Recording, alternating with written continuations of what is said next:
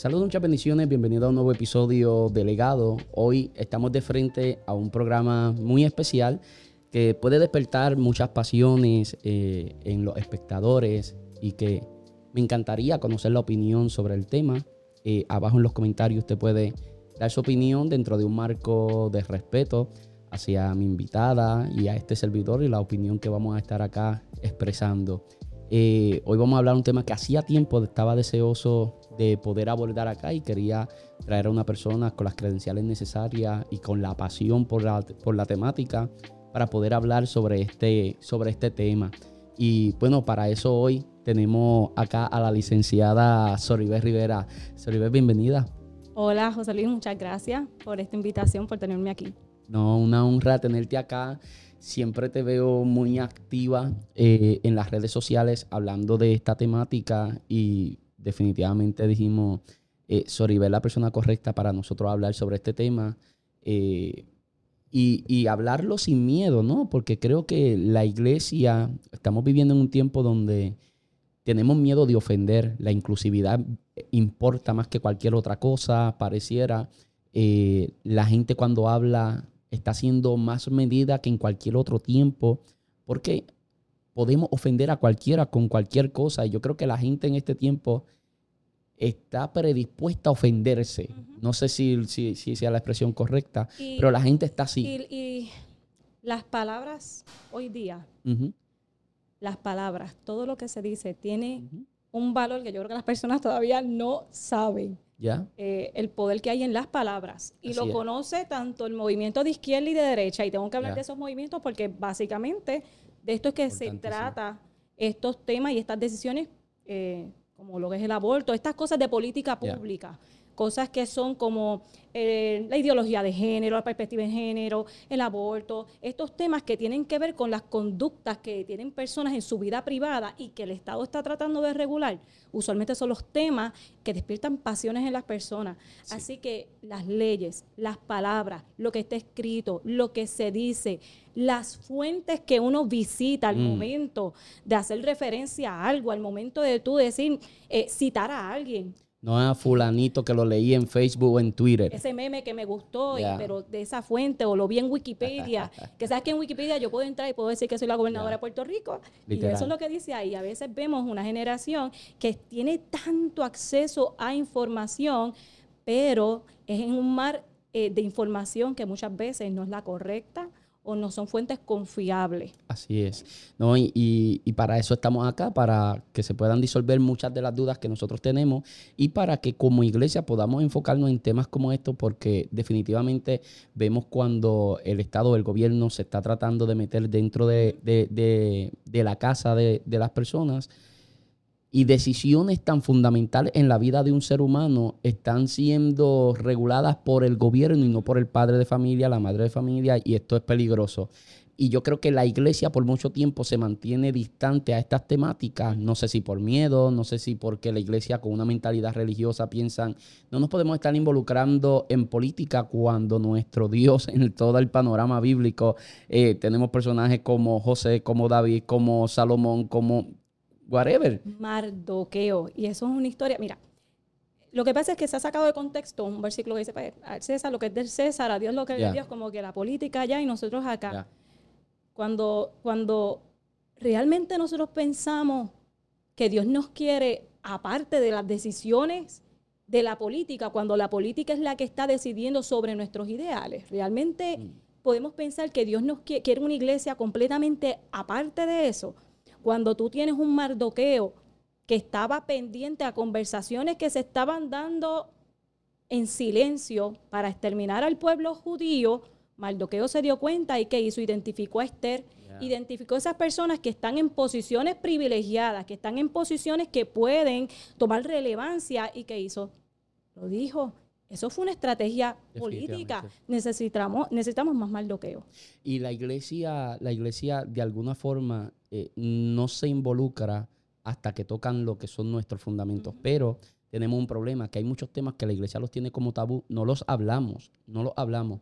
Y uno de los temas que pudiéramos hablar, ¿verdad? Acabamos de estar enfocándonos más en lo que bien es el aborto, pero por ejemplo, cuando se habla de perspectiva de género y todo esto, cuando trató de implementarse el currículum acá en Puerto Rico, que se sigue intentando, eh, el eslogan de los cristianos y, de muchas personas que son pro familia era a mis hijos los educo yo.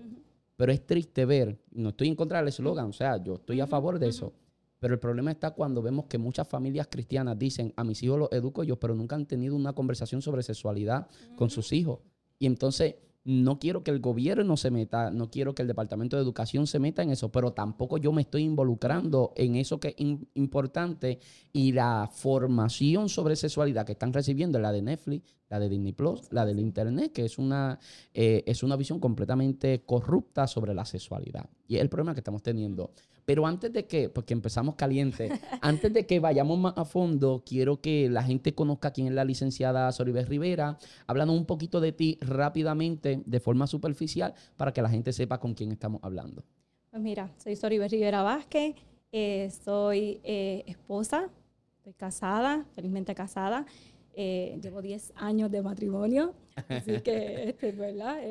he sido probada en muchas áreas, soy madre, de dos bendiciones, una nena de cinco años eh, y un varoncito de dos añitos. Soy eh, abogada de profesión, antes de eso fui maestra. mi, mi, formación como tal académica es mi bachillerato en ciencias naturales, mi Juris Doctor, que lo hice en la Pontificia, en la Universidad Católica de Puerto Rico, en Ponce, y eh, hice una maestría en Derecho de Salud que me gradué ahora en, en mayo. Felicidades, eh, súper contento con todos tus logros y todo lo que ustedes están logrando. Eh, la redundancia. y obviamente, muy importante, soy una mujer eh, de fe, de que tengo uso de razón. Estoy en, la iglesia, en el altar, desde muy pequeña. Mi madre eh, me separó, me, dio esa, sembró en mí esa semilla. Qué bueno. Esa semilla de, de la palabra y entre altas y bajas, aquí hemos permanecido. Gracias a Dios antes de que nos sumerjamos en el tema del aborto, ¿qué servicio ofrece y dónde es que está ubicada la oficina y todo eso para todo aquel que esté interesado? Pues mira, tengo oficina, tengo mi práctica privada, soy abogada notario, así que eh, atiendo todo tipo de casos. Obviamente, eh, en la rama del derecho se ven muchas cosas, así que yo veo de todo, veo civil, veo notaría y veo casos eh, criminales también. Y obviamente también pues me desempeño en lo que son conferencias, eh, y demás, y tengo oficina en Guayama. En Guayama, en Guayama hay algo que se conoce como la vuelta de la culebra. Antes del correo de Guayama es un punto bien estratégico, ahí no van a encontrar, y si lo ponen en Google Maps, Rivera Vázquez Legal Office también les va a llevar a la ubicación. Excelente. Bueno, e igual toda la información de ella va a estar abajo en la descripción del podcast o de YouTube donde nos estén viendo y, en pantalla también va a estar apareciendo la información de la oficina. Y bueno, vamos a meternos entonces eh, en, el, en el calentón. Hace, maybe ya casi se cumple el mes de lo que pasó con... Eh, eh, con el nuevo, con, con la nueva decisión. El 24 de, julio se cumple. El 24 de julio se cumple el mes de, de, que fue revocado lo de el fallo del caso Roe versus Wade. Para aquellos que estamos bastante alejados de la temática, quiero que nos explique para que nosotros podamos entender qué es el caso Roe versus Wade. Ok. El caso Roe, bien importante, y esto rapidito lo quiero eh, decir. Es bien importante que conozcamos cómo es que se crea el derecho, porque a veces las personas dicen, pero para esto está el código, o está el código civil, o están las leyes, está lo que dice el tribunal, que es lo que me rige a mí, que, que yo, a quién yo voy a escuchar, que esto es un sistema de jerarquía, ¿verdad? Básicamente lo que dice el Tribunal Supremo, si nos vamos al nivel de Puerto Rico, el Tribunal Supremo de Puerto Rico eh, está, ¿verdad?, compuesto de los, los jueces del Tribunal Supremo y ellos van a decidir Básicamente ellos son como un árbitro que están velando que las leyes que se estén aprobando eh, sean constitucionales y ellos son como que los intérpretes de la constitución. Ellos son ese árbitro, eso eh, eh, van verificando que ninguno esté excediéndose en sus poderes. Recuerda que, y eso es bien importante que lo conozcamos, en la rama legislativa, ejecutiva y la judicial. Ejecutivo, ¿quién es? El gobernador, ¿verdad? Que, opera a través de las agencias y van, eh, está, la, legislatura, que son los senadores, la Cámara de Representantes, y está la rama judicial, que es la que está en el medio, verificando que todo el andamiaje se esté dando, se esté dando de una forma legal. Ahora bien, nosotros sabemos que por nuestra situación eh, de estatus, eh, muchas cosas operamos como un Estado. ¿okay? Somos propiedad de Estados Unidos. Y hay mucha gente que nos está viendo de Centro Suramérica que quizás no entiende. Nosotros prácticamente somos una colonia americana. Nosotros somos un estado libre asociado. Hay muchas cosas que implican sobre nosotros de la ley de allá y hay otras cosas en las que en las que nosotros no caemos y para eso tenemos a la licenciada. y la realidad es que aunque nos duela decirlo, sí, somos la única colonia eh, ahora mismo en el mundo eh, porque somos propiedad de Estados Unidos, pero no somos parte de, por ejemplo, nosotros no tenemos ninguna inherencia sobre eh, la elección del presidente de los Estados Unidos, por demás, así que eh, es, muy limitada nuestra voz en el Congreso, es la realidad. En cuestiones de decisiones que se toman en el Tribunal Supremo Federal, el Tribunal Supremo Federal es este ente que está regulando todos los estados. Y en este caso, pues Puerto Rico se trata, ¿verdad?, como, como si fuera un estado. Todo lo que determine el Tribunal Supremo Federal nos obliga. Esos son, eh, eso es lo que va, esos están por encima de todo. Ellos son los intérpretes de la Constitución federal. O sea, aquí como a veces uno ve, ¿verdad? El presidente de los Estados Unidos eh, como lo máximo, o los que están en el Congreso, son los jueces del Tribunal Supremo. Igualmente en Puerto Rico, los jueces de los tribunales supremos son los que tienen la última palabra. Por eso, por eso tenemos presidentes que hacen movidas estratégicas, como bien lo hizo Donald Trump, eh, y gracias a eso podemos desembocar en, esta situación del caso Robert Subway. Sí, que, que, aunque no simpaticemos en muchas, ¿verdad? Comentarios, Hizo movidas muy eh, de Donald Trump, pero esto fue una estrategia política. A él colocó dos jueces conservadores que fueron clave en que, yo iba a decir se revocara Roe versus Wade, pero ellos lo que hicieron fue arreglar un disparate jurídico. ¿Ok? Aquí no tiene, esto no tiene incluso mucho que ver con que seas cristiano, ¿verdad? No, no, no. Aquí estamos hablando que en Roe versus Wade, en el 1972, se inventó jurídicamente, se inventó a través de las palabras, ¿eh? un derecho que no existía.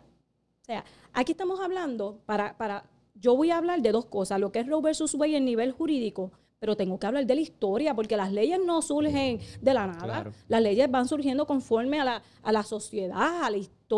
Y esto fue un caso fabricado. Claro que sí. Aquí estamos hablando que el, nombre real es de esta Roe versus Wade, el nombre real de Roe, es un nombre ficticio, es Norma Markovic, tiene un apellido bien raro.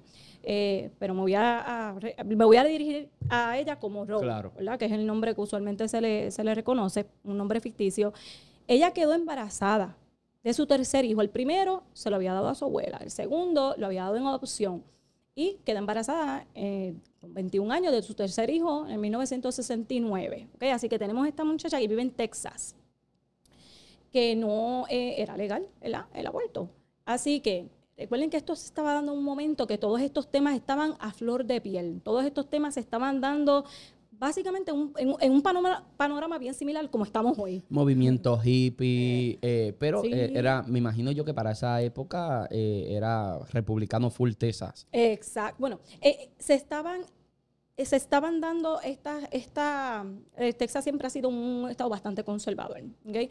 Así que aquí lo que pasó es que dos feministas se aprovecharon de esta situación, ¿verdad? son dos abogadas feministas, identifican a Roe eh, y dicen, esta es la mujer que vamos a usar, esta es la mujer que vamos a usar para conseguir ese derecho al aborto. Interesantemente, y esto es historia, o sea, esto lo puedes buscar en fuentes confiables. Estas dos mujeres feministas, como era ilegal el aborto en Texas, ellas se encargaban de identificar mujeres que querían abortar y las llevaban a otros estados donde era legal el aborto. O sea, ellas ofrecían ese California, Nueva York. Sí, estados que usualmente son bien eh, abiertos en estos temas. Pero a Roe no le ofrecieron ese servicio porque la necesitaban embarazada.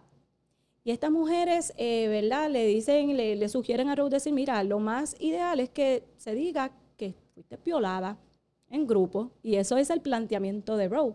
Roe dice, yo fui violada y, tengo que terminar con este embarazo. Interesantemente, eh, primero que no abortó. Ella da a esa criatura en adopción. O sea, estamos hablando de que Roe, que fue la mujer que, dio paso al aborto, no abortó. Nunca conoció el aborto. No conoció el aborto y nunca fue a una vista.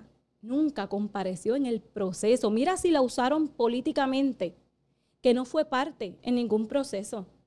Si buscan esa información, hoy día ella lo dice, que ella no fue violada, que sencillamente fue una estrategia que se usó. Las abogadas incluso que llevaron este caso dicen que se arrepintieron de haber usado a Roe para este caso, porque Roe después eh, se arrepiente y empieza a hablar. Sí, termina siendo una, de las portavoces pro vida. En el 2001 estaba en una marcha eh, pro vida. Así que esto lo digo para que vean cómo eh, tiene relevancia los casos jurídicos, las leyes, que la iglesia tiene que meterse más en estos temas. Bien importante. Pues se aprovecharon de esto. El punto es que cuando llega este caso al Tribunal Supremo Federal, no voy a dar una clase de derecho constitucional, pero en la Constitución de Estados Unidos, eh, en la decimocuarta enmienda, ¿verdad? En esa, eso lo que dice es que nadie puede ser privado de su libertad, de su vida, sin el debido proceso de ley. Ya había, habido, ya había existido un caso previo a ese, de, previo al caso Roe versus Wade, que a raíz de esa decimocuarta enmienda habían reconocido el derecho a la intimidad. ¿Ok? No lo dice expresamente la Constitución. La Constitución de Estados Unidos, lo tengo que decir, no habla del derecho a la intimidad, a diferencia de la de Puerto Rico, que eso lo vamos a tocar ya mismito. Pero está implícito. Ese es el problema, que en Estados Unidos los, jueces, como algo bien los jueces dijeron, espérate, el debido proceso de ley. Ya nosotros reconocimos el derecho a la intimidad. ¿Por qué? Porque como parte de la libertad de la persona, pues ahí está también la intimidad. Y entonces estiraron más el chicle en el caso de Roe versus Wade y dijeron, y como parte de ese derecho a la intimidad está el derecho al aborto. Mira cómo es un invento jurídico, no está expreso en la Constitución. Aquí los jueces del Tribunal Supremo usurparon la rama legislativa y legislaron crearon un derecho, que eso no es lo que hacen los jueces. Los jueces interpretan, los jueces dicen, wow, se le fue la mano aquí, o no, nos vamos a arreglar esto. Pero no, aquí ellos inventaron un derecho. Incluso eh, hay una jueza del Tribunal Supremo, no recuerdo el nombre, pero se retiró. Y ella, aunque ella es pro aborto, ella dice, a mí no me gustó esa opinión de Roe versus Wade, porque eso se debió haber eh, realizado o enmendando la constitución y reconociendo el derecho explícitamente o legislando.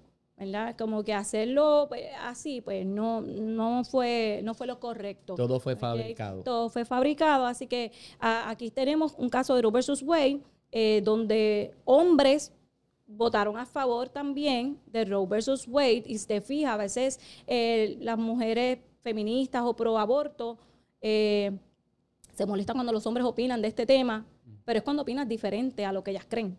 Porque si opinas a favor, no hay problema, eres bienvenido. Pero si opinas en contra, pues ahí es que tú eh, no tienes útero, no tienes opinión, a menos que opines a favor de ella. Así que ya vemos cómo ese caso fue un invento jurídico y, ya vemos, y eso es histórico, eso es historia. Eso es lo importante de, nosotros poder conocer la historia que hay detrás de lo que se legisló. Y desde ese día, 1973, si mente no me infiel, quedó como un derecho constitucional eh, el aborto, ¿verdad? Sí, derecho fundamental de la mujer, es un derecho que está inherente a la, intimidad. O sea, esto es algo tan íntimo que, ustedes no se pueden meter. Ahora bien, sí le delegó a los estados regular el aborto. O sea, los derechos fundamentales no son absolutos. ¿Qué son derechos fundamentales? Derecho, la libertad de expresión. La libertad de expresión es un derecho absoluto, ¿no? Porque yo no puedo ir por ahí eh, gritándole, eh, yo no puedo ir a un cine y empezar a gritar bomba como, el incircunciso que está pasando por ahí con el volumen. Con verdad eso deberían regularlo un poquito más. Eh, pero yo no puedo verdad la libertad de expresión no es absoluta hay unos límites. Así que el aborto es un derecho fundamental pero van a haber unos límites. Ahí entra lo que es la teoría de la viabilidad que son términos que hemos estado escuchando mucho a través del, del debate que se estaba dando en Puerto Rico. ¿qué quiere decir eso? en arroz y habichuela. Sabemos que el, el proceso de embarazo son nueve meses, ¿verdad? Son tres trimestres. Primer trimestre, ahí no te puedes meter.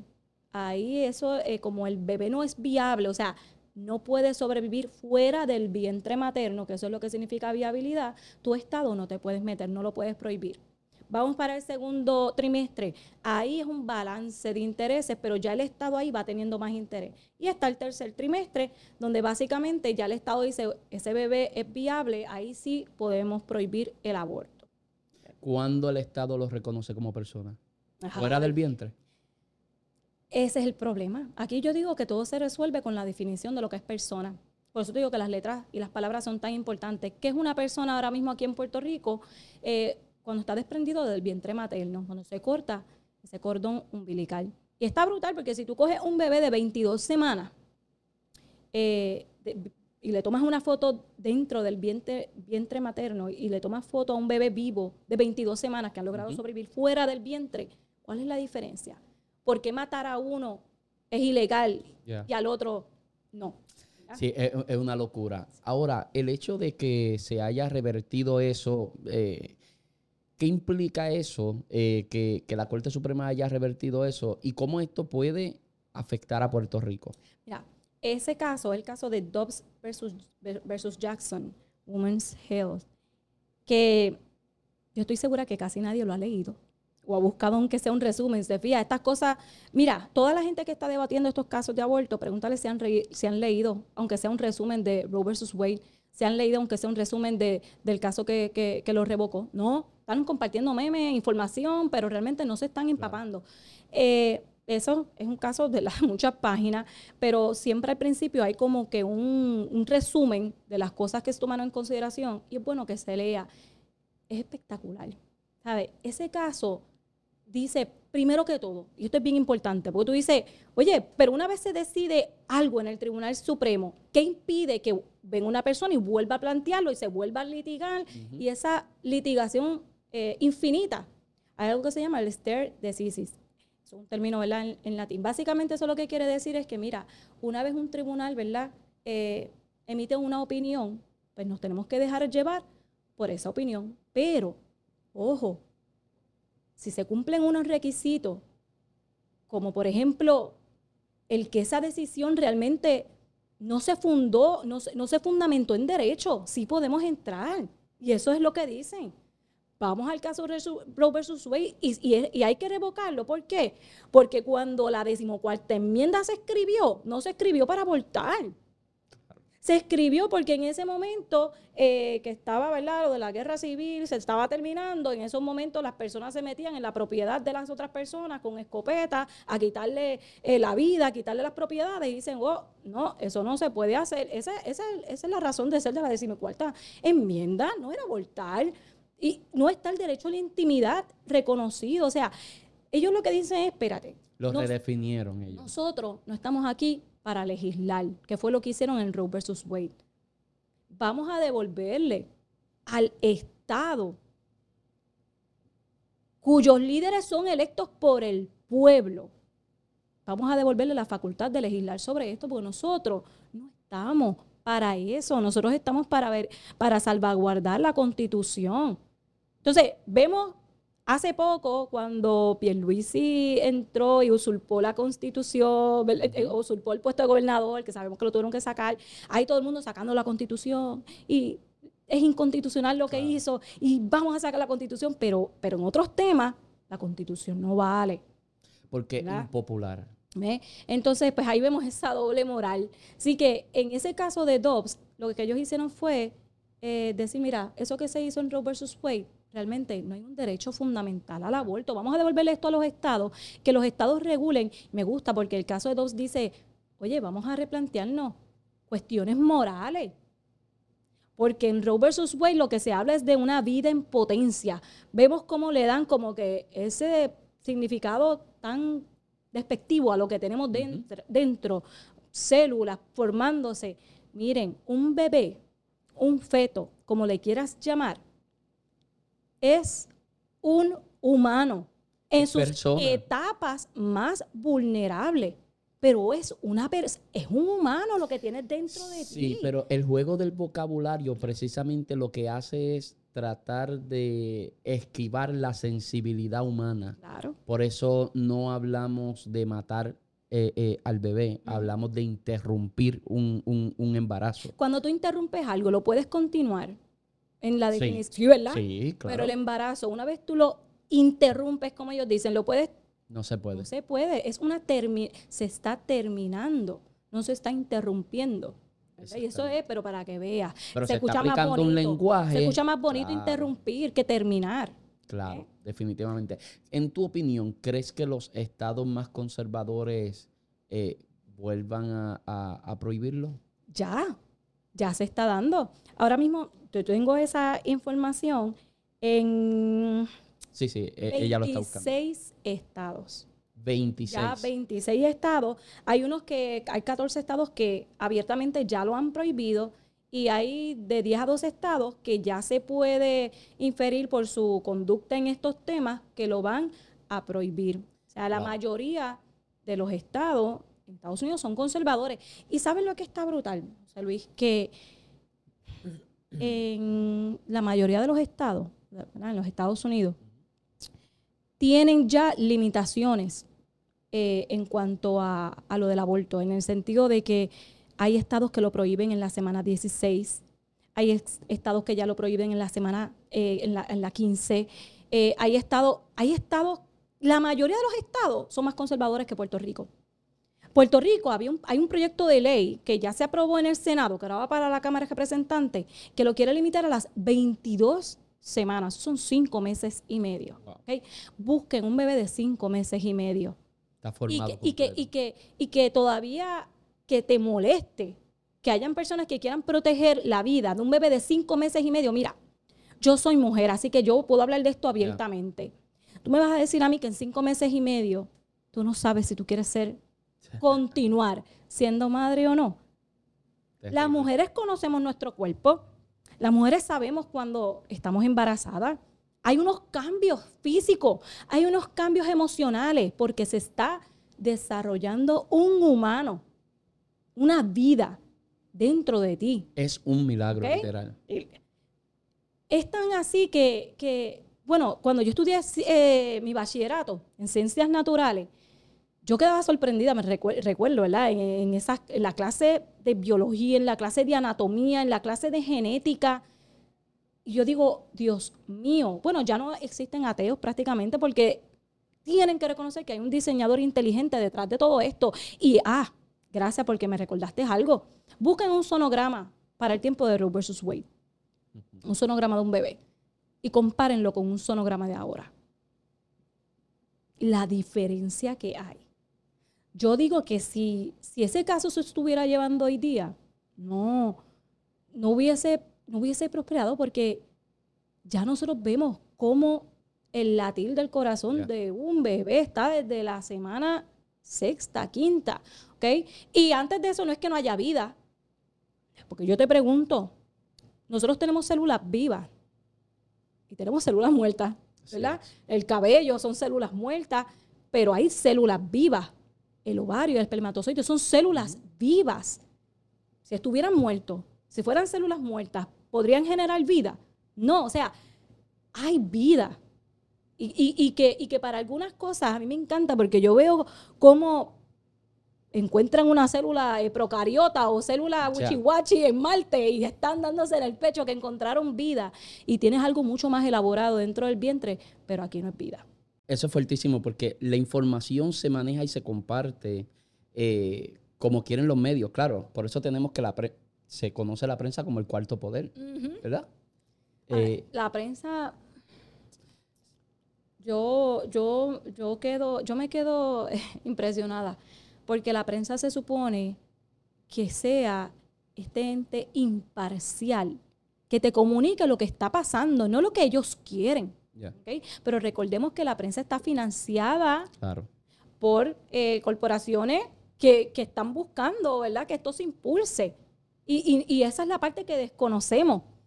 Y ellos obviamente van en a adelantar Estados la Unidos que quieren. quizás queda más marcado los sí. canales que son republicanos, los demócratas, queda más marcado que en Puerto Rico, que está quizás un poco más disimulado, pero que está. Sí, a mí, a mí, yo digo ejemplos, ejemplos claros que tú puedes ver en Puerto Rico. Por ejemplo, cuando se estaba dando las vistas públicas de este proyecto que trataba de limitar el aborto a las 22 semanas, cuando era el día para eh, traer a los exponentes que estaban en contra del proyecto, eh, al otro día, en el periódico, primera plana, completo, rotundo rechazo al proyecto. Claro que va a haber rechazo, Claro. pues si era la- eh, ese día completo era para las personas que estaban en contra. Al siguiente día le tocaba a las personas que estaban a favor. Y yo decía, yo espero ver el periódico, primera plana completo al siguiente día, rotundo apoyo al proyecto, me quedé esperándolo Claro. porque no estaba. O sea, ahí tú ves claramente cómo la prensa va, va a impulsar lo que quieren, eh, lo que quieren que, que se vea. Claro, es que yo no quiero, no quiero sonar acá, ¿cómo se llama esto? Cuando conspiranoico, pero está la famosa Agenda 2030. Ujú. Y hay unos pasos que se están siguiendo, que se están siguiendo y que queda, queda bastante evidenciado. Recién dijiste que en Estados Unidos ya tenemos 26 estados que, que están abiertamente opuestos a lo que es esto. Y queda claro que hay más estados conservadores que los que no lo son. De manera que los, los que son pro aborto son menos, pero hacen más ruido tienen mayor financiación, tienen mayores conexiones, la prensa está de su lado. No solamente la prensa, la cultura popular está de su lado. Y los que supuestamente no tienen voz son los que más voz tienen. Sí. ¿Por qué esto no lo llevan a votación al pueblo? El aborto en, en Puerto Rico. Llévenlo a votación. Y, y vas a ver un rotundo rechazo. Wow, eso nunca se ha hecho. Nunca se ha hecho ni se va a hacer. Lo van a hacer en la, en la, en la, en la encuesta esta, que siempre es 92, 93% Si se pone en las manos de 15 personas, esto se pone en las manos de 14, de, de unas pocas personas que decidan lo que millones de personas deben creer. Y ahí yo tengo que entrar. O deben Y aceptarlo. ahí yo tengo que entrar en la responsabilidad de la iglesia. Porque nosotros tenemos la verdad. Y nota que yo casi no he hablado de argumentos cristianos. No. Yo, yo he hablado de Y me argumentos gusta que jurídicos.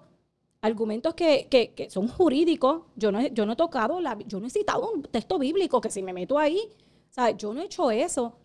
Y la iglesia tiene la verdad, tiene argumentos sólidos para contrarrestar esto. Cada cuatro años. Mira, esto no es como antes, que lo que ocurría en el Senado y en la Cámara era tras bastidores y uno no veía nada. Todo esto ya está público, se publica las decisiones. Ya yo sé los senadores que votaron a favor y que votaron en contra de este proyecto.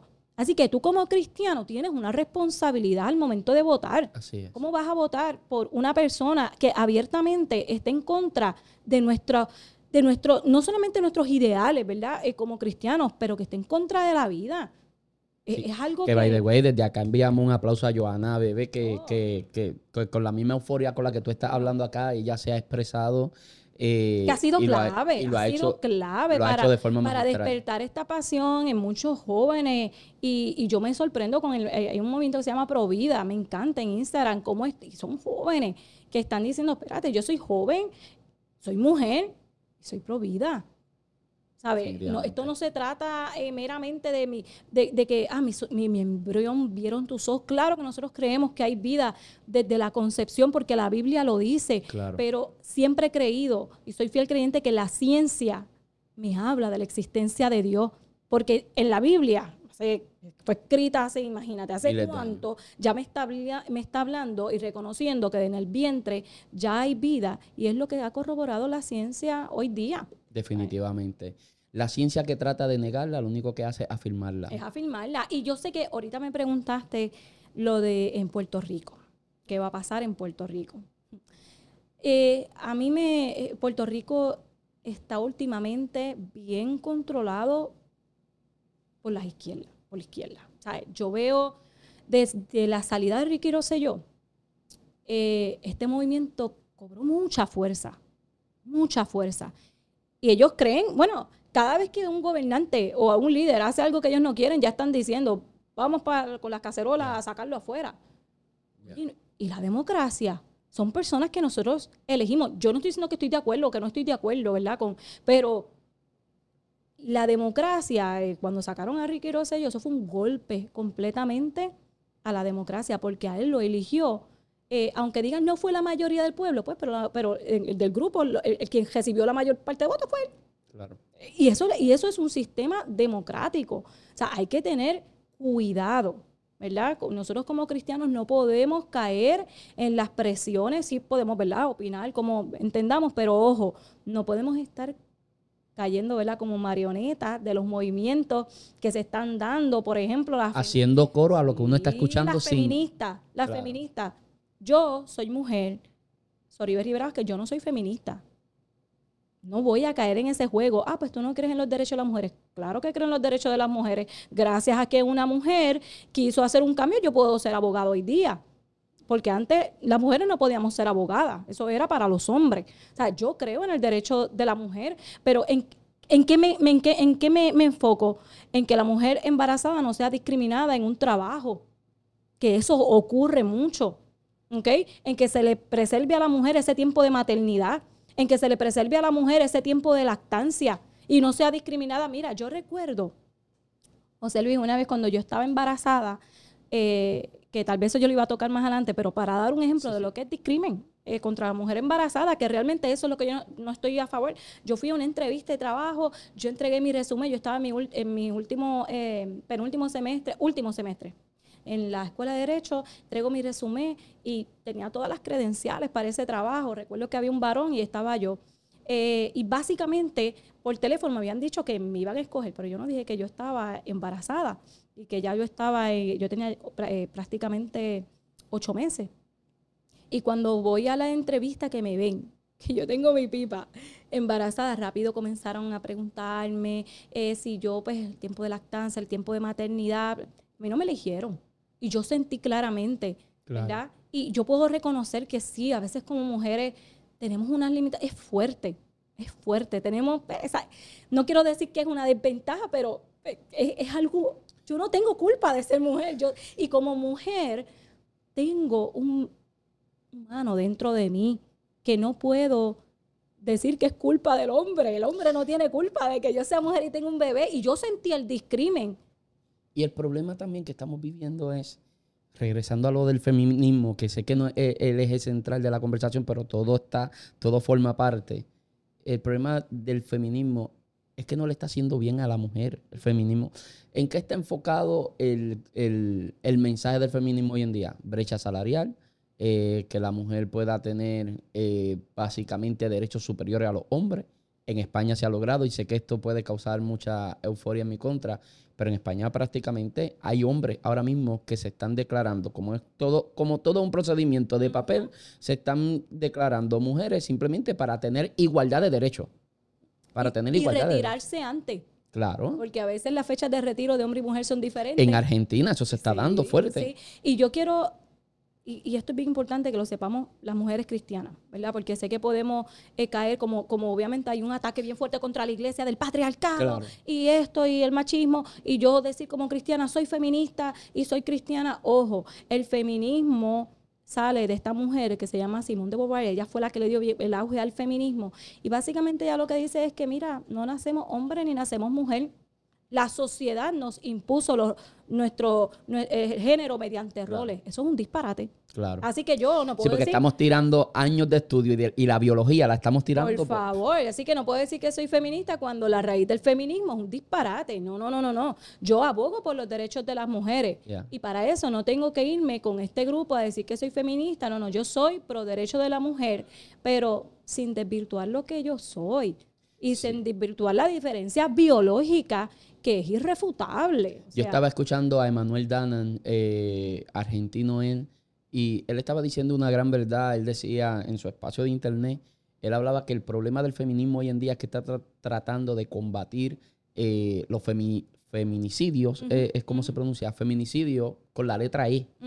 Y mientras nosotros tratemos de resolver los problemas de la mujer cambiando simplemente y, imponiendo un lenguaje inclusivo que es otro disparate, no se va a resolver nada. El violador sigue siendo violador eh, mientras el feminismo siga viendo a la figura del hombre como el enemigo.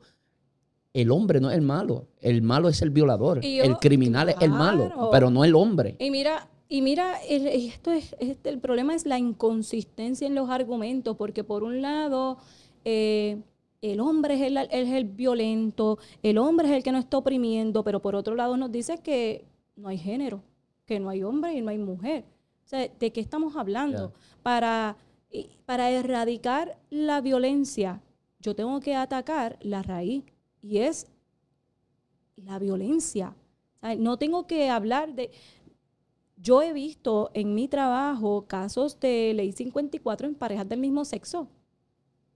Mujeres del mismo sexo, casos de ley 54.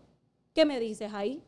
Son mujeres y hay violencia también. Ahí no hay un hombre por ningún lado hay que atacar la criminalidad, la violencia, más allá del género. Sí, es enseñando respeto. Aquí, aquí, tú no tienes que desvirtuar lo que pasa. Por eso te digo que ahí es que vemos la inconsistencia, porque aquí realmente lo que se quiere traer es otra cosa.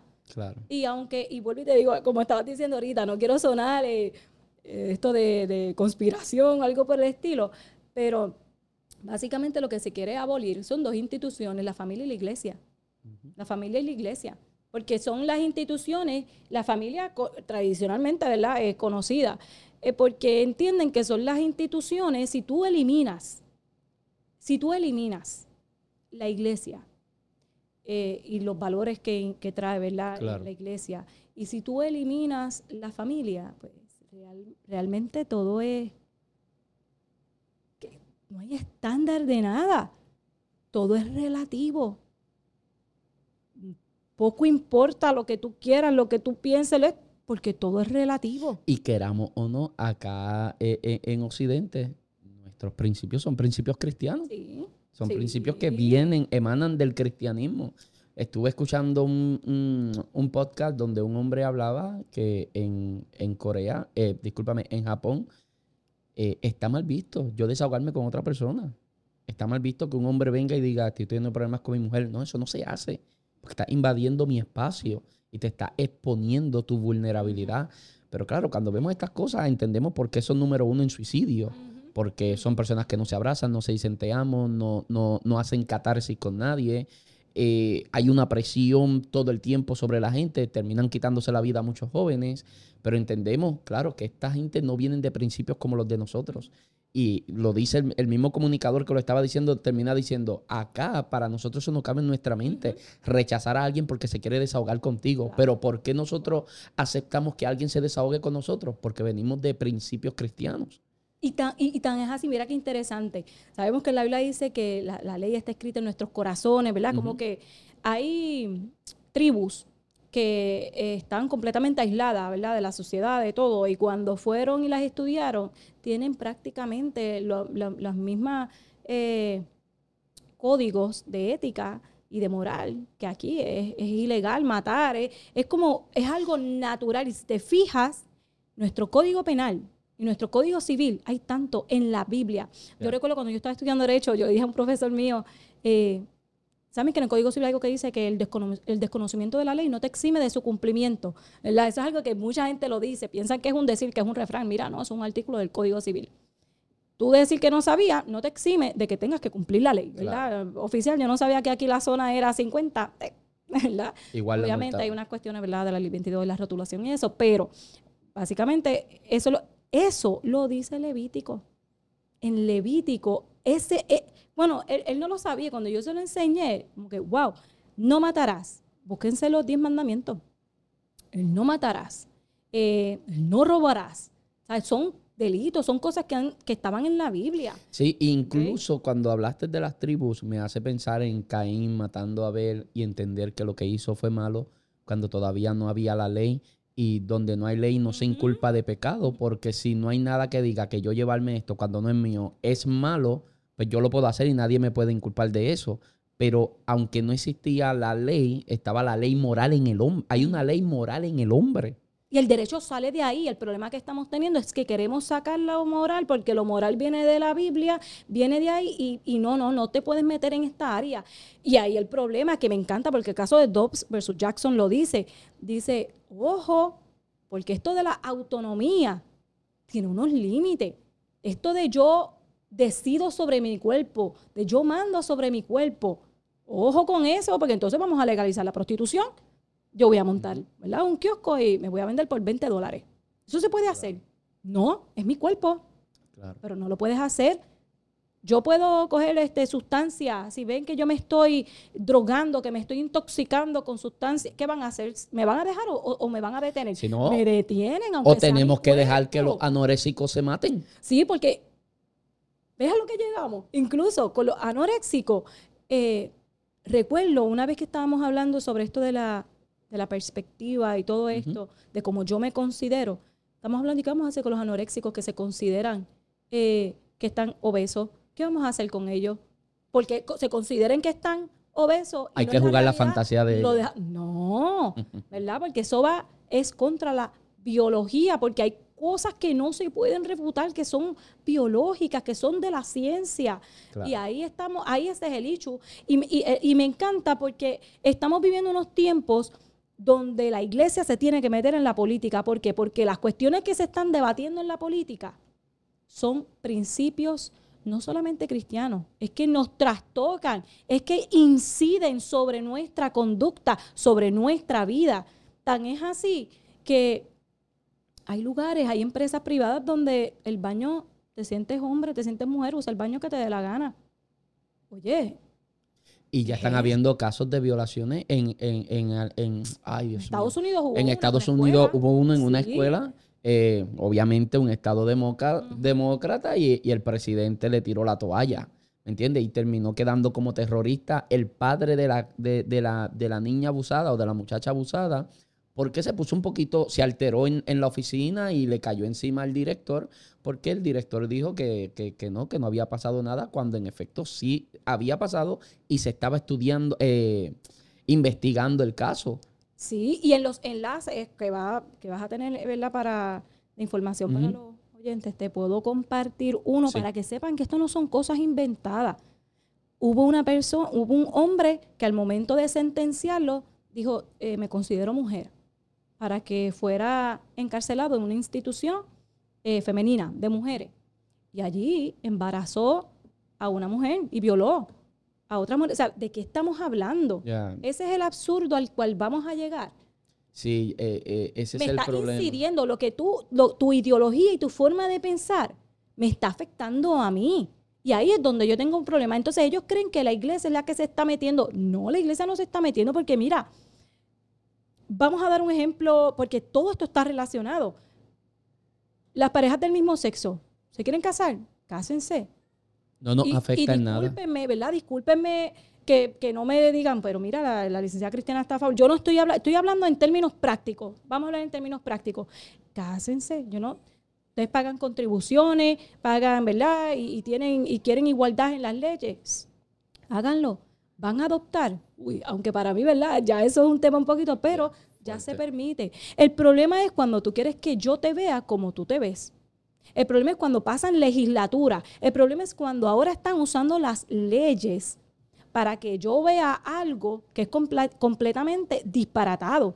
Como por ejemplo que yo tenga que decirte a ti, nena, cuando eres nene, y que si yo te digo nena y, se forma este juego, pero ¿por qué? ¿Qué le pasó a Jordan Peterson?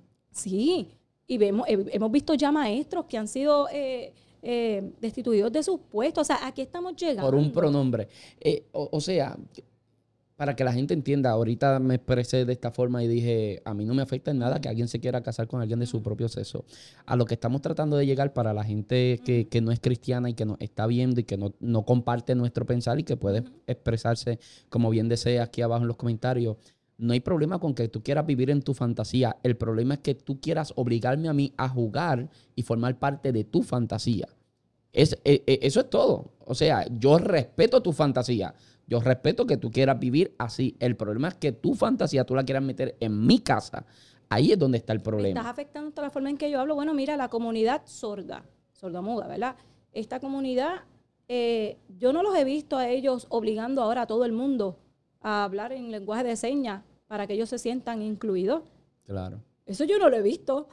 Y si lo hacen, eh, no creo que, ah, pero aquí vemos una comunidad que quiere que yo cambie mi lenguaje. Mira, yo tuve una, una profesora, no voy a ser tan específica, ¿verdad? Pero me, recientemente, que me corrigió un error ortográfico en uno de mis escritos, pero era un error de typo, como que, por ejemplo, los, se me fue la O y puse LS, que es de typo, que no fue que conscientemente, ¿verdad? Yo pensaba. Cuando ella me corrige mi escrito, eh, eh, en el, no sé por qué, pero en un momento habló de nosotros y empezó a hablar de lenguaje inclusivo y eso a mí yo, wow, o sea, tú me estás corrigiendo un error ortográfico y me lo estás corrigiendo plasmado de lenguaje. Y yo tuve que leer una sentencia de un juez que ya usó el todes, un juez, que los jueces, ¿verdad? Eran considerados letrados, así era que se les conocía, ¿verdad? Letrados, y que estés usando un todes pisoteando el diccionario de la lengua española. Y aquí vemos, vuelvo y digo, aquí está el problema, que estamos viendo cómo cuestiones que son ya, que me estás incidiendo a mí en mi conducta, las estamos volviendo en ley. Y, y hay personas que puedan estar pensando, pero eso no es lo que están haciendo ustedes con el aborto.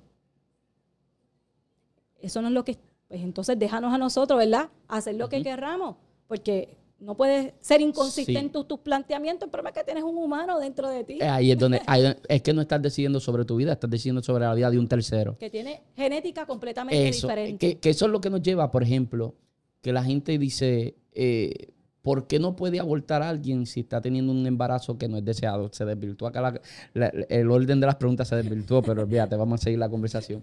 Eh, ¿Por qué no puedo abortar si, si, es producto de un abuso? ¿Por qué no puedo abortar si esto fue un embarazo no deseado? Bueno, porque un crimen no se resuelve con otro crimen. No.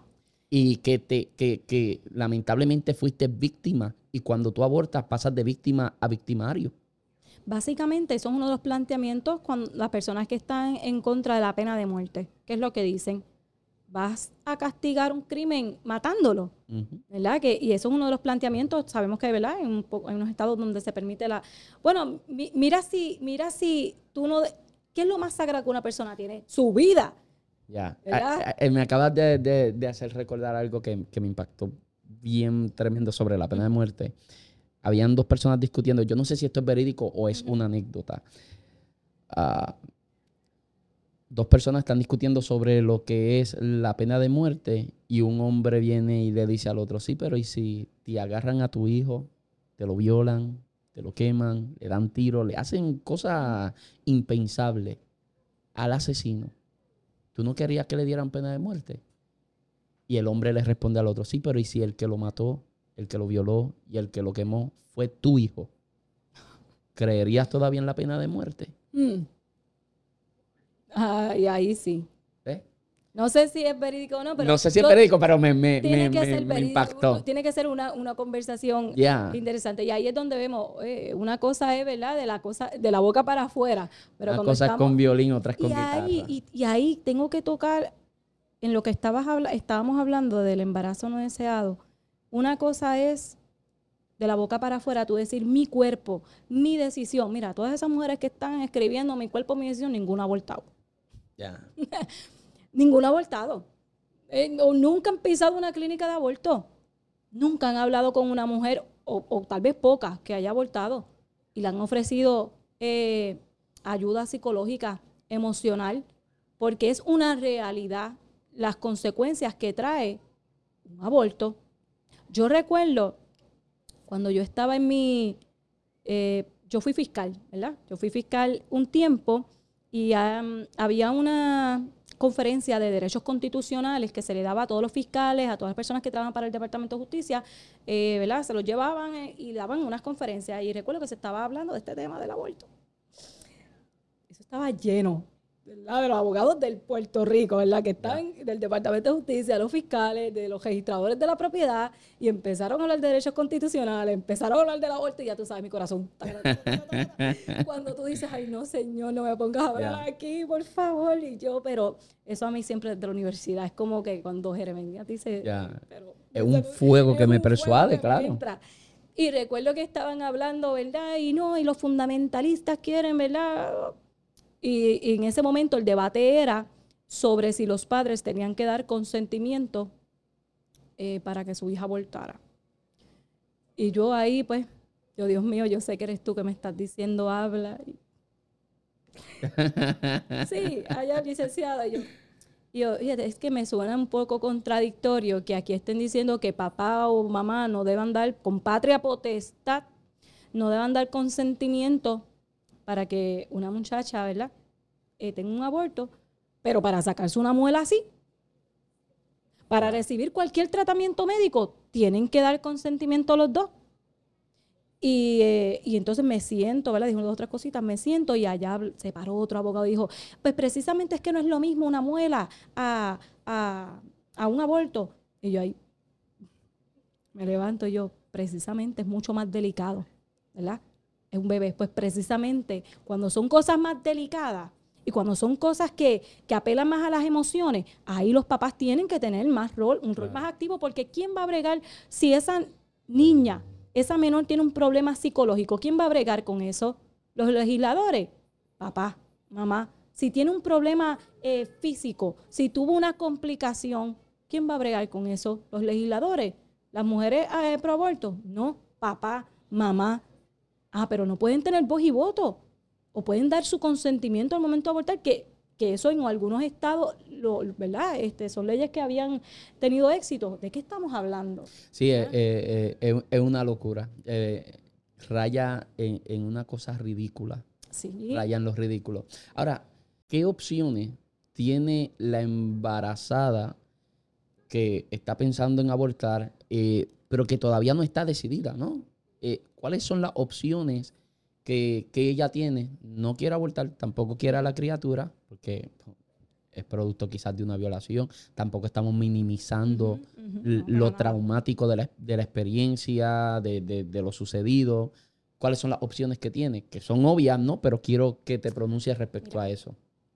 Eh, yo sé que a lo mejor las personas van a decir, lo primero que la licenciada va a decir es la ley de adopción. Mira, antes de eso, cuando una mujer, y lo digo porque yo vuelvo y digo, he ido, yo he ido a clínicas de aborto. Yo he tenido que sacar amigas mías de allí. Yo sé lo que es llegar a una clínica de aborto y ver los pies de una enfermera eh, llenos de sangre, ¿verdad? Y estar hablando de una complicación que tuvo una muchacha allí que estaba por de la muerte y no sabía ni que se iba a morir porque está anestesiada y no sabía ni lo que estaba pasando. Yo he hablado con muchachas que han tenido procesos eh, de aborto sin anestesia y no quieren ni tan siquiera, cuando, cuando hablan se les salen sus lágrimas por lo fuerte que fue el proceso, por, por lo que sintieron físicamente, ¿ok? Porque a veces hasta la, la, pantalla se la ponen para que vean y ellas ven el desmembramiento del bebé y lo están viendo. O sea, yo estoy hablando no desde, desde un escritorio sin saber de este tema y sin haber visto cara a cara lo que es el aborto. ¿Ok? Claro. Este, y cuando, incluso en esto, ¿verdad? Cuando surgió lo de la revocación del caso Roe versus Wade, lo puse en mi red y lo tengo como un pin. Si estás embarazada y no sabes qué hacer, llámame. Vamos a hablar. Porque esa es, esa es la situación. Y de eso yo sé que vamos a hablar un poco más adelante. La mujer que está embarazada, de un embarazo no deseado, necesita ser escuchada antes de tomar una decisión de abortar. Tienes que hablar.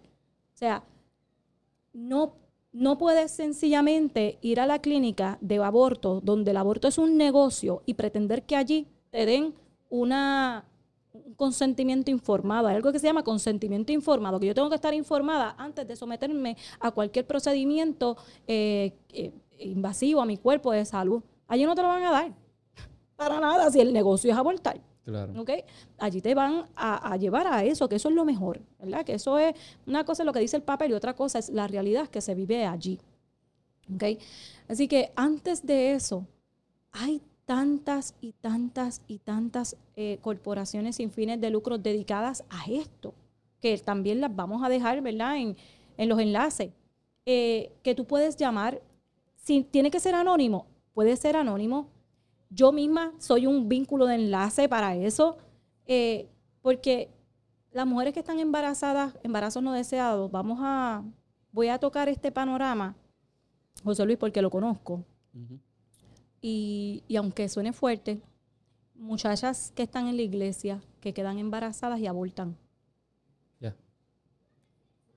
Uy, eso no pasa en la iglesia. No, y a mí me ha tocado ministrar por situaciones. Eso pasa. Porque por la vergüenza, por el que dirán, porque forniqué. Y vamos a arreglar la fornicación con un aborto. Y entonces cargas el, eh, las consecuencias de tomar esa decisión son, son eternas. Dios sana y Dios restaura, pero para las que, las que son mujeres que se van a encontrar en diferentes panoramas. Otro panorama va a ser el de la mujer que no está con esa persona y queda embarazada. ¿Okay? Vamos a salir ya del, de, de esto de lo de, ¿verdad? de cristiano, no podemos vivir en una burbuja.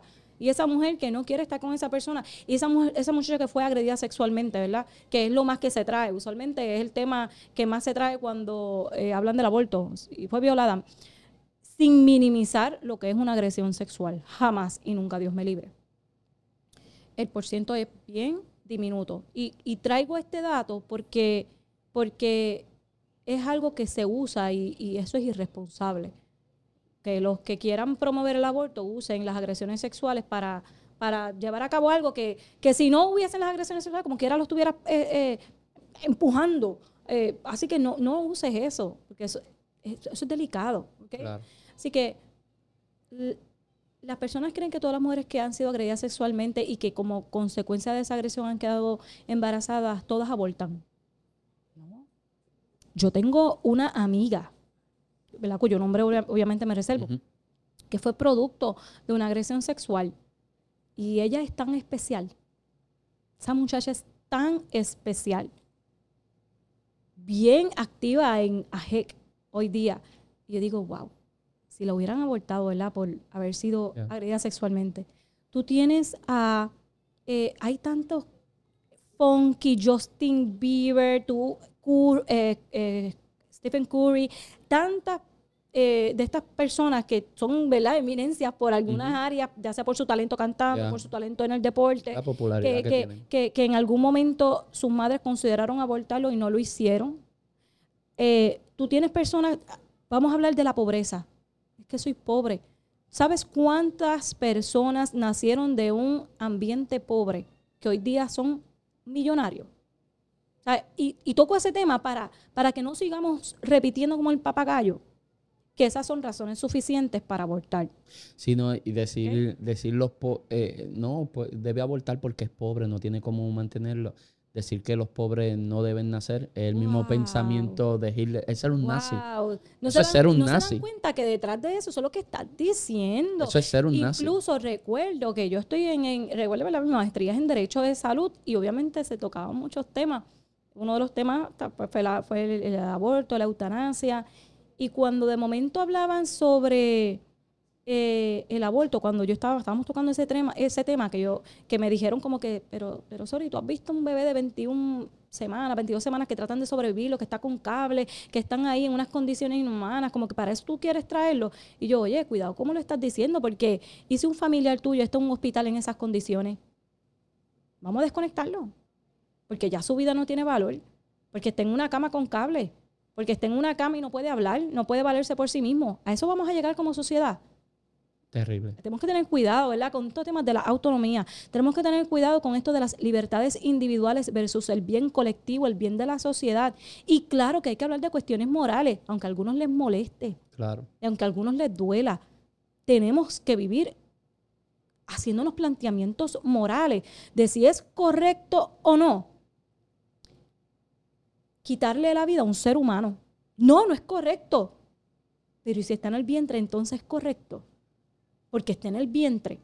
Bueno, a mí me encantó porque Tía Arroyo una vez compartió en España, que sabes que en España son como que bien este bien abierto en todo en todo eso. Y están hablando, no, y están hablando de los perritos, y qué tú piensas si se cogen a los perritos, ven una si ven a una perrita eh, vagabunda y le matan a los bebés que están adentro porque ella es vagabunda y todos ellos, no, eso es, wow, eso es inhumano, eso no podemos caer en esa sociedad, pero pero pero es una eh, me imagino que piensan lo mismo de aborto. No, eso es diferente. ¿Por qué?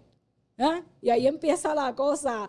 Sí, pero es porque la gente está, no se dan cuenta, pero están dogmatizadas por las series que están viendo, el contenido que están consumiendo, la música que están escuchando, La gente ha sido tan dogmatizada que cuando es con una mujer es diferente. Cuando hablamos de, un baby es diferente. Si es de un animal, lo políticamente correcto es decir, no hay que protegerlo. Un huevo de un carey. Un huevo de un carey está protegido. Increíble. Por, un montón de leyes. Y, Increíble. Y, tú me coges un huevo de un carey y rómpelo por ahí. Ah, pero están en peligro de extinción. ¡Wow! Y a eso vamos a llegar como sociedad a proteger las vidas porque están en peligro de extinción y los que no, pues no importan. A eso vamos a llegar. Ya, este, es, terrible. Entonces, bien importante, para contestar también tu pregunta de, lo del el embarazo no deseado, vamos a hablar primero. Exprésate, vamos a escucharte porque hay soluciones prácticas. No tengo dinero, no tengo trabajo. Vamos a, vamos a conseguirte uno, vamos a buscar ayudas económicas. Hay corporaciones sin fines de lucro que proveen. Hay para mencionar. Es que a mí, a mí, a mí me gusta eh, no hablar, ¿verdad?, en el vacío. Sí, sí, sí. no hablar en el vacío. Tienes eh, Helpline, Abortion, Pill, Reversal.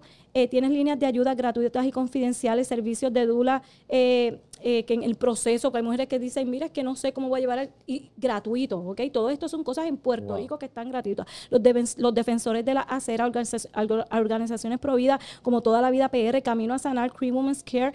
yo les voy a dejar todos los números de teléfono, pero las hay. Manos amigas, antes de ir a una clínica de aborto, oriéntate. Ten, ten ese consentimiento informado me agredieron sexualmente. Fíjate, cuando tú vas a otras, no podemos vivir en una burbuja, podemos ir a otros lugares a ver cómo se atienden estas cosas. Cuando hay mujeres eh, que fueron agredidas sexualmente y quedaron embarazadas, hay unos eh, lugares donde eliminan las relaciones paterno-filiales de este hombre para proteger a esta mujer. Porque, oye, está brutal que yo venga, que relacionarme con mi agresor sexual. no lo estamos minimizando acá. O sea, no, no, no. Hay cosas prácticas, podemos, eh, podemos, hay, hay alternativas, podemos, tenemos una John Rodríguez Bebe que se le pueden llevar tantos proyectos de ley para atender estas situaciones específicas. O sea, no estás sola, habla con otras mujeres que han abortado, que te pueden decir de primera mano si se arrepienten o no, si lo volvieran o si lo volvieran a hacer yo te garantizo, yo te garantizo, te garantizo que si no todas, la gran mayoría te van a decir, me arrepentí. Daría lo que fuera por darle para atrás al tiempo. ¿Sabes lo que le diría también a una mujer que tenga un embarazo no deseado? Hazte un sonograma. Hazte un sonograma, escúchalo el latir del corazón. Míralo. Vas a cambiar de opinión. Es lo más lindo que ¿Sabes que en Hoy yo estaba en el ginecólogo precisamente. ¿Sabes que en las clínicas de aborto no te enseñan el, bebé. No te lo enseñan. Tú vas, decides si no te dan ni estas orientaciones que incluso la ley de adopción dice que las clínicas de aborto tienen que decirles a las mujeres y presentarles la opción de adopción ¿verdad? Que pueden entregar su bebé voluntariamente a las agencias de adopción, a un hospital en las 72 horas, dentro de las 72 horas después de, darlo a luz y no se va a considerar abandono menor, eso no lo dicen. Eso nadie, nadie está para arruinar su propio negocio. Claro, ellos no lo hacen, eso no te lo van a decir allí y no te enseñan el bebé. No te enseñan. Eh, sencillamente qué quieres, anestesia, no quieres anestesia, y ya, siéntate ahí, y, y, te, ¿verdad? te realizan el proceso, te realizan el aborto y no te enseñan al bebé, tú no lo puedes ver, no escuchas los latidos del corazón, no sabes las experiencias de mujeres que han dicho, yo iba a abortar, pero una vez escuché eso latiendo dentro de mí, una vez escuché, una vez vi eso moviéndose, que tenía ya a siete, seis semanas sus manitas y sus piecitos. Terrible. Eh, y dicen, no, no, espérate. Pero obviamente no te lo enseñan allí porque saben que te puedes arrepentir y es un negocio. Así que, mujer, estás embarazada, antes de, antes de entrar en el qué dirán, qué voy a hacer, mis estudios, no, los estudios no me los pueden poner de ejemplo porque yo me hice licenciada, me hice abogada con mi bebé de cinco, yo tenía, yo quedé embarazada en mi último, en mi último semestre. Que yo sé que eso, ¿verdad? puede que se pueda tocarme un poco más adelante, pero hice, me realicé embarazada, mis estudios. Claro. No son impedimento tampoco para lograr los estudios. Así que lo más que yo, mira, más, más que decirte, hablarte de la ley de adopción, que hay una entrega voluntaria, porque lo hay, tienes que hablar con las personas que realmente te pueden ayudar y que te pueden dar soluciones prácticas, no decirte mi cuerpo, mi decisión, dale ahí para adelante y brega con las consecuencias porque ahí ellas no van a estar. Ahí ellas no van a estar, yo te lo garantizo. Eh, licenciada, ya estamos en la parte final del podcast y acabamos una parte un poquito más confrontativa para nosotros la iglesia y es que en planos generales, ¿consideras que la iglesia no ha sabido llevar el mensaje pro vida? Pienso que aunque han tenido buenas intenciones, ¿verdad? Eh, no se ha tratado de la mejor manera. Por ejemplo, eh, muchachas que han estado en la iglesia o que no han estado en la iglesia, que se han realizado un aborto, no es fácil ir a una iglesia y que el predicador esté hablando de mujeres asesinas. Y no es que no se confronte el pecado, que yo sé que el pecado, ¿verdad?, tiene que ser confrontado, pero el aborto, esto es, ya esa mujer ya es una carga tan fuerte que para colmo ir a un lugar a recibir consuelo, a recibir esa sanidad espiritual y que de momento te zumben un, son asesinas, está fuerte. Vamos a trabajarlo con la delicadeza que amerita. Siempre y nunca, te fijas, en mis discursos, bueno, a veces la gente me dice, sorry, ten cuidado, porque tú no sabes quién ha abortado. Yo, cuando tú me has visto a mí hablando mal de la mujer que aborta? Nunca, nunca me vas a escuchar haciéndolo. Porque yo lo que quiero es ser una mano amiga. Para la que abortó, ser una mano amiga. Y para la que piensa abortar, ser una mano amiga. Porque le puedo ofrecer soluciones reales. Y la que abortó, la, puedo, la, podemos ayudar a superar eso porque no es fácil. Eh, son mujeres que ven copa de bebé, no pueden ver copa de bebé cuando se realizan un proceso. Entonces, la iglesia tiene que estar más consciente de esto. Y, creo que la iglesia ha fallado en el aspecto de, eh, no quiero usar la palabra espiritualizar, pero de solamente tomar, ¿verdad?, textos bíblicos. Voy a hablar en términos prácticos. De miembro eso es un texto eso es, eso es espectacular. A mí me encantó porque yo una vez en la iglesia le me tocó hablarle de la vida, que la vida comienza en el vientre, y eran a nenes pequeños, y yo les recreé, era como un sonograma, y puse los latidos del corazón, ellos entraban y pensaban que estaban dentro del vientre materno, y tú les vas enseñando a ellos ese principio de que, de que tú estás adentro, ya hay vida, eh, hay formas de tocar estos temas ya desde temprana edad, de ir creándole a, a los nenes, de que, oh, ah, y lo otro, Vamos a sembrar a nuestros jóvenes antes de que lleguen a la universidad con estos temas. Vamos a tocarlos antes. Porque si no sembramos la semilla primero, allá van a encontrar en los profesores, que son una cuna de ateos, terreno fértil para empezar a... Lo digo yo, pues yo estoy en una UPR, yo estoy en la UPR de Calle. Y eso era, fue bien fuerte para mí. Ahí fue, yo estaba apartada. Yo me reconcilio con el Señor en la universidad. Y fue un proceso bien fuerte. Pues estudié también ciencias naturales, donde constante, constantemente eh, todo lo que yo había eh, creído estaban atacándolo todos los días, los profesores de humanidades. Y, uno de los recuerdos que yo tengo, un profesor ateo que tenía, que estaba hablando de como que tratando, pues nada, estos debates que surgen a veces en las clases. Y hubo un muchacho de la confra que le empezó a hablar de Job a alguien que no es cristiano. Tú sabes que si hay una historia que hay que tener cuidado, es con Job. No te metas ahí, eso fue peor todavía. Yo, ay, Señor, Dios mío. Como cristianos tenemos que tratar, oye, para mí el libro más brutal es la Biblia, que también vamos a preparar a nuestros jóvenes para defender ese, ese libro que tanto valor tiene y tan atacado es. Y también, junto con esa verdad que tenemos, vamos a acompañarla de argumentos.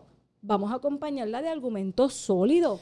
Charles Spurgeon eh, es conocido hasta el día de hoy como el príncipe de los predicadores. Y Charles Spurgeon decía, todo predicador tiene que tener en una mano la Biblia y en la otra mano el periódico. Mm. Para aquel entonces, ¿no? Pero él hablaba sobre la importancia de que una persona pueda eh, refutar cualquier tipo de argumento mediante el medio bíblico, pero también irte por otros medios, que es lo que bien hace... Eh, se me fue el nombre, pero hay un apologeta que es impresionante, el autor, John, John McCarthy, no, no, no, se me fue el nombre. Eh, McDowell, creo que es Josh McDowell. Y él es el autor del libro eh, Evidencia que exige un veredicto. Ah, un libro extraordinario y pues, un lenguaje más o menos de leyes también.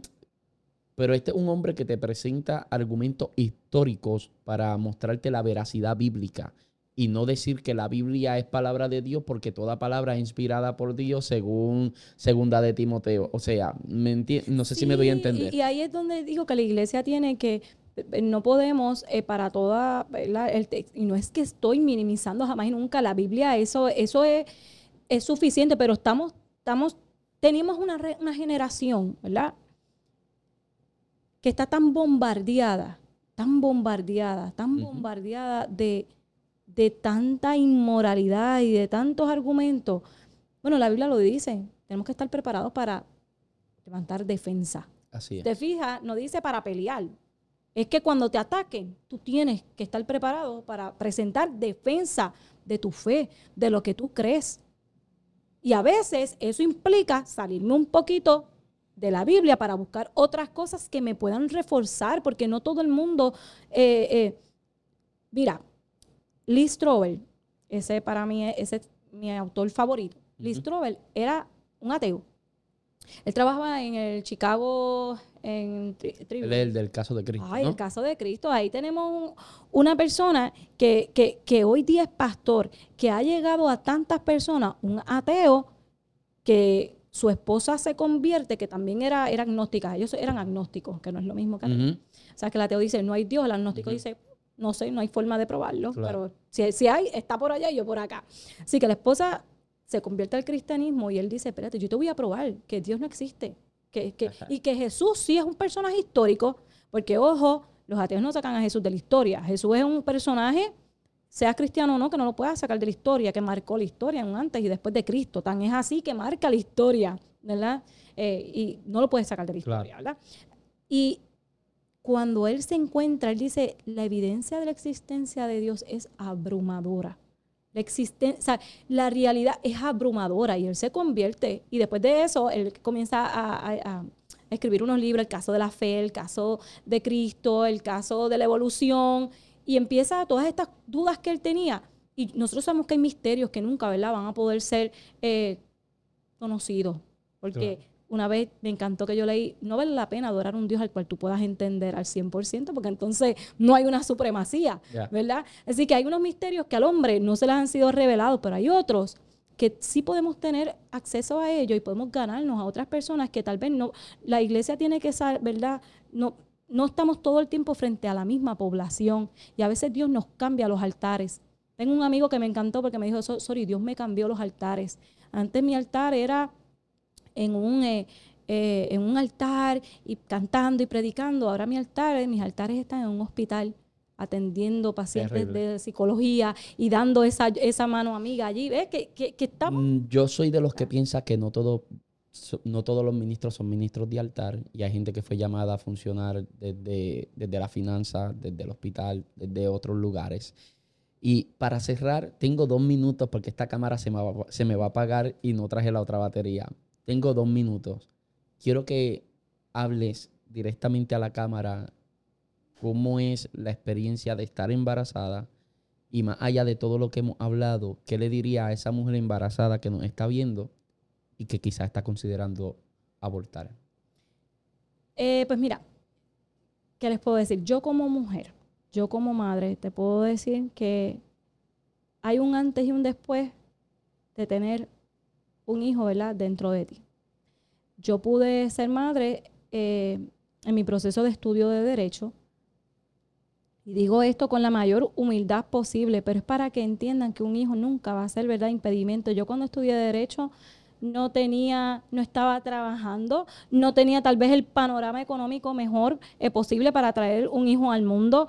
Eh, yo, yo estaba en mi, en mi, yo tenía una beca, yo estaba en el cuadro de honor, yo decía, voy a perder, bueno, todo el mundo decía, hasta ahí llegó Sori, va a perder la beca. Mira, no, yo me pude graduar suma cum laude, yo puse, pude pasar mi reválida de la primera, con 98%, o sea, yo pude, mi hija me impulsó y me dio la fuerza para lograr cosas que, que tal vez otras personas no tenían la motivación. Eso hace un hijo. Yo con mi segundo bebé hice una maestría posgraduada. O sea, quiero dar ese énfasis porque muchas veces piensan que los hijos son impedimentos. Oye, y no es que tienen que estudiar, vamos, no todo el mundo este, le apasiona de los estudios, lo que pasa es que a mí me, gusta, pero hay personas que han emprendido, que han hecho negocios, que han hecho tantas cosas a raíz de, de un embarazo, porque si bien el calor derrite algunas cosas, también el calor puede solidificar muchas, así que todo va a depender de ti, todo va a depender de del cambio que tú le quieras dar a tu vida. y yo te garantizo que una vez tú consideres la posibilidad de decirle sí a la vida, no te vas a arrepentir. Porque cuando tú hablas con mujeres que han atravesado procesos de aborto, nunca, por lo menos yo, nunca he encontrado a una que me haya dicho, no me arrepiento al sol de hoy no conozco ninguna. Y si no se arrepienten es por algo bien importante. Aquí estoy yo. Aquí hay muchas personas que estamos dispuestas a ayudar, a hacer una mano amiga, a ofrecerte soluciones prácticas. Pero yo te garantizo que si escoges la vida, no te vas a arrepentir. Eh, creo que hoy día hay formas de preservar la confidencialidad de las cosas, Creo que hemos adelantado en muchos aspectos y creo que foros como este, José Luis, wow, qué brutal, porque pues muchas veces se, se, entrevistan ministros, se entrevistan cantantes, ¿verdad? Y eso es muy bonito, pero se nos va la vida en estas cuestiones, ¿verdad? Se nos va la vida en estos temas. A nosotros como cristianos nos compete tocar estos temas, ser una mano amiga, y yo te garantizo que la iglesia va dirigida a eso. He visto un despertar tan bonito. He visto una crear esa, esa conciencia se está, se está formando, se está creando. Así que yo te puedo decir como mujer, como madre, que la vida de mis hijos no hay palabras. No hay palabras que yo pueda describir. Yo soy mejor persona a raíz de ellos. Cosas que yo no podía cosas que yo no podía mejorar, cosas que yo no podía bregar, cosas que yo decía, Dios mío, ya estoy cansada de bregar con esto y no puedo, las arreglé cuando me convertí en madre. Así que es algo que, no, que me puedes escuchar, pero si no te das la oportunidad, tal vez no lo vas a entender. Y si te das la oportunidad, incluso eh, que digas, mira, voy a tenerlo, pero voy a entregarlo. No, no me quiero quedar con esta la responsabilidad. Que no tengas miedo porque eh, hay un bien social, hay unas cuestiones morales que hay que rescatar y que vas a tener mayor bien y menos daño emocional eligiendo la vida que rechazándola.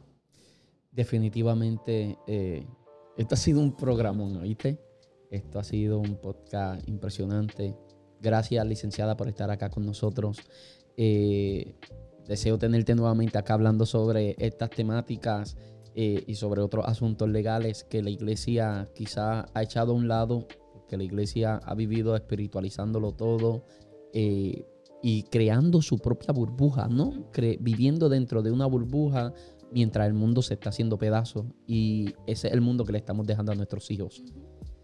Eh, ayuda el Señor a poder ser punta de lanza, portavoces de este mensaje que es un mensaje de salvación, no solamente de nuestra alma, sino de vida literalmente, ¿no? Es un mensaje de salvación. Así que gracias por estar acá. Ahí abajo están toda, toda la información de la licenciada. Eh, ¿Cómo te consiguen en las redes sociales? En las redes sociales me pueden conseguir en, Instagram, lsda.zrivera. Ahí comparto eh, mucha información, solamente más comparto más información en Instagram y en Facebook, eh, licenciada Soribet Rivera Vázquez y también en mi página personal, Soribet Rivera Vázquez, porque yo comparto ¿verdad? estos temas en todos lados y a veces estoy como que, Dios mío, ya tengo que parar, pero ahí aparece alguien y me dice, tu comentario me ayudó, le pude contestar esto a alguien, o de momento digo, Dios mío, no más, y de momento aparece alguien, mira, te necesito para que me toque este tema. no, tremendo, tremendo. Gracias por escuchar, gracias por estar al otro lado. Ahora mismo están viendo solamente a la licenciada porque mi cámara se apagó, pero yo estoy por aquí. yo estoy por acá. Gracias por escuchar. Si nos estuvieron escuchando en formato podcast, recuerda que hasta por mensaje de texto puedes compartir esto y no sé a quién, a quién conoces que pueda ayudar y bendecir su vida con este programa. Eh, si nos estás viendo desde YouTube, te invito a que lo compartas también en las redes sociales, en Facebook, a que se lo envíes también hasta por WhatsApp a cualquier persona para que así podamos alcanzar otras vidas con este mensaje. Así que será hasta una próxima oportunidad. Dios les bendiga.